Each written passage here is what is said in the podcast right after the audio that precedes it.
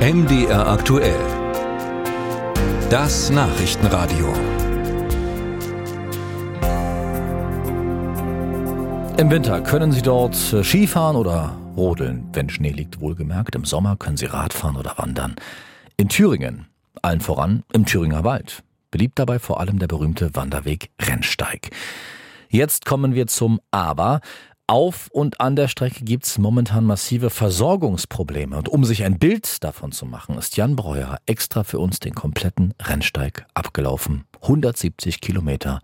Dies sein Bericht. 169,3 Kilometer. So lang ist der Rennsteig. Dieser Kammweg durch den Thüringer Wald, durch das Thüringer Schiefergebirge und ein kurzes Stück durch den Frankenwald.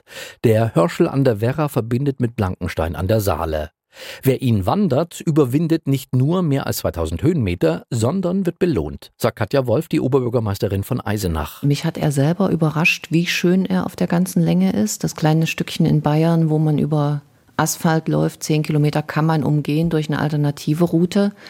Absolut abwechslungsreich, tolle Blicke.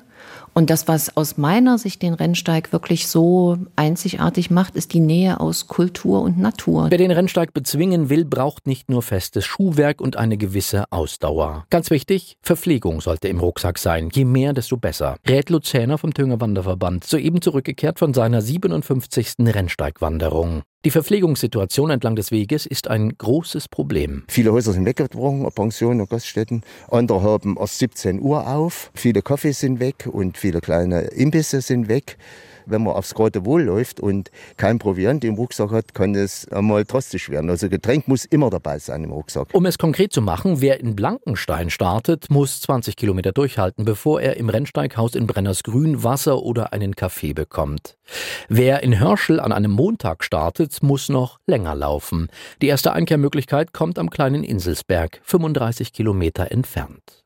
Aber warum ist das so? Warum haben immer mehr Gasthäuser geschlossen und können Anrainerkommunen nichts tun? Thomas Schulz, der Bürgermeister von Oberhof, schüttelt den Kopf. Direkt und primär kann keine Stadt etwas tun. Das hängt davon ab, ähm, gibt, es, gibt es Menschen, die arbeiten wollen, und zwar sieben Tage die Woche. Dazu sind erstens immer weniger Menschen bereit. Nummer eins. Zweitens ein Riesenproblem finden sie die Mitarbeiter nicht mehr. Auch im Thüringer Wirtschaftsministerium, das zuständig ist für den Tourismus im Freistaat, hat man die Probleme erkannt. Mehr als Fördermöglichkeiten anzubieten kann das Ministerium allerdings nicht. Die Programme heißen Förderung von wirtschaftsnahen Infrastrukturmaßnahmen oder Verbesserung der Wettbewerbsfähigkeit im Thüringer Tourismus, sind mit Millionen Euro ausgestattet. Sie sollen Umbau- und Sanierungsarbeiten erleichtern und auch die Neuansiedlungen.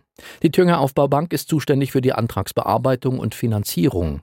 Wie viele Gelder in diesem Jahr bereits abgerufen und investiert wurden am Rennsteig, dazu schweigt die Bank. Die Bilanz wird am Jahresende erstellt. Für Markus Malsch, den infrastrukturpolitischen Sprecher der oppositionellen CDU-Fraktion im Thüringer Landtag, reichen die Förderprogramme nicht. Er vermisst die grundlegende Idee bei der Thüringer Landesregierung, wohin sich der Tourismus im Freistaat entwickeln soll. Wir haben kein Zielbild für Thüringen. Wo wollen wir in den Schwerpunkten hin?